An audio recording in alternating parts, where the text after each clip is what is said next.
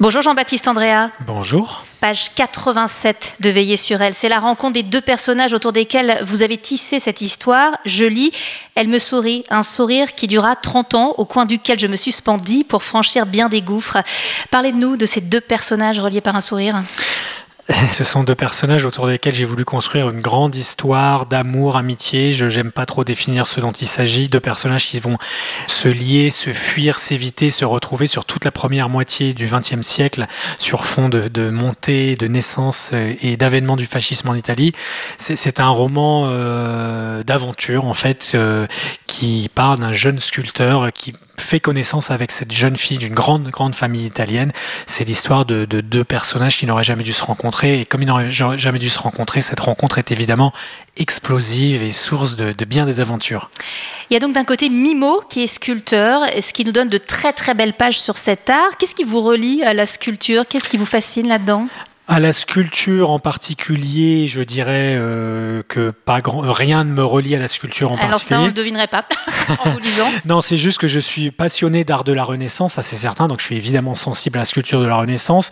Je suis encore plus sensible et un petit peu plus connaisseur, euh, euh sans être un, un, expert en matière de peinture de la Renaissance. Et c'est un art qui m'a toujours fasciné, que j'ai découvert très tôt quand je suis allé en Italie adolescent. J'habitais pas loin, j'habite toujours pas très loin d'Italie, dans le sud-est de la France.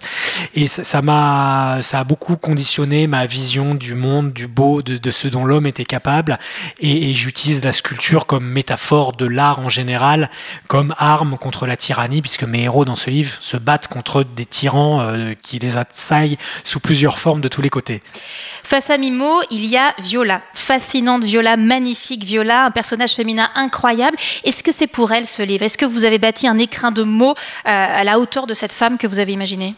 Oui, c'est très beau ce que vous dites. J'ai presque envie de ne rien rajouter, mais je vais le faire quand même. C'est vrai que Viola était l'impulsion et l'origine de l'écriture pour moi. J'ai voulu écrire sur elle, j'ai voulu écrire pour elle, pour cette femme qui veut déployer ses ailes et, qu'on n'autorise pas à le faire. Sa famille, son milieu, la société entière et même son ami euh, Mimo parfois l'empêche de devenir elle-même. Et j'ai voulu envie de parler de, cet empêchement, de d'oppression qui est faite à une femme, à une très intelligente. Euh, et plus j'écrivais ce livre qui se passe essentiellement entre 1916 et 1948, plus je me disais que c'était un sujet d'actualité, plus j'étais étonné en fait par la lenteur du changement. Euh, et je pense que Viola pourrait tout à fait être une héroïne d'aujourd'hui.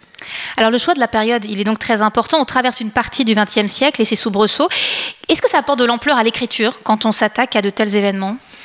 Oui, parce qu'évidemment, je m'inscrivais dans une très très grande histoire, même si l'essentiel est la petite histoire. Donc ça crée cette dichotomie, crée évidemment des passerelles euh, romanesques très intéressantes. Il y a quelque chose que j'ai toujours aimé faire et que je pousse beaucoup dans ce livre, c'est mêler des personnages réels à des personnages de fiction. Donc pour effacer cette frontière entre euh, la fiction et la réalité, dans la mesure où je pense que toute bonne fiction est réelle, est la vérité. Ah, moi, je suis allée chercher voir si Mimo avait existé. Hein. non, mais c'est très, mais très bien, mais je trouve ça formidable. Et il y a plein de personnages qui ont existé dans ce livre. Et c'est, j'aime beaucoup ce jeu-là.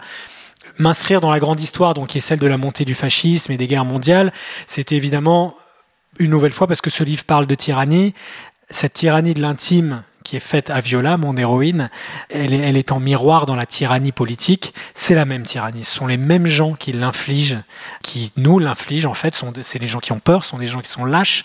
Euh, elle est le fait de toujours des mêmes personnes. C'était donc normal de traiter de cette tyrannie à un niveau intime et à un grand niveau historique. Alors votre roman, d'une certaine façon, il n'est pas à la mode, si je peux dire, parce que c'est un grand roman historique avec une écriture très poétique, une intrigue incroyable, du mystère, un souffle fou. On a l'impression que c'est un classique déjà. Euh, quels sont vos classiques à vous? Est-ce qu'il y a des maîtres sur lesquels vous vous appuyez? Merci pour ça. Mes classiques à moi sont justement des romans comme ça qui m'ont porté, qui me donnaient envie de, lire après mon couvre-feu. J'étais obligé de me coucher très tôt quand j'étais jeune. Donc je lisais comme beaucoup sous mes couvertures avec une lampe. Mais évidemment, quand on lit comme ça, c'est qu'on lit des livres qui nous font oublier le reste du monde, qu'on ne peut pas lâcher. Euh, moi, oui, mes maîtres, je ne sais pas, c'est dur à dire. Probablement mes grands, grands premiers émois, c'était Dumas. En France, c'était Italo Calvino euh, dans la littérature italienne. C'était John Ou Jack London, c'était toujours des romans avec un souffle épique, de la fantaisie. Euh, et, c'est bien sûr que c'est à ça que j'ai voulu rendre hommage. C'est très important pour moi d'emmener les gens dans une histoire qu'ils ne peuvent pas lâcher. C'est la, fonction première de la littérature. Alors Veiller sur elle, c'est aussi un livre sur les rêves, sur le revers des contes de fées, sur la façon dont on peut se fracasser sur ses rêves, sur sa quête de liberté, surtout quand on est une femme. Ce qui n'est pas votre cas. Votre rêve d'écriture est assez fou. Il y a eu un premier livre envoyé par la Poste, sorti en 2017, Marraine, premier succès. Trois autres livres depuis, de nombreux prix, des lecteurs conquis. Euh, pour le coup, ça ressemble presque à un conte de fées, cette histoire.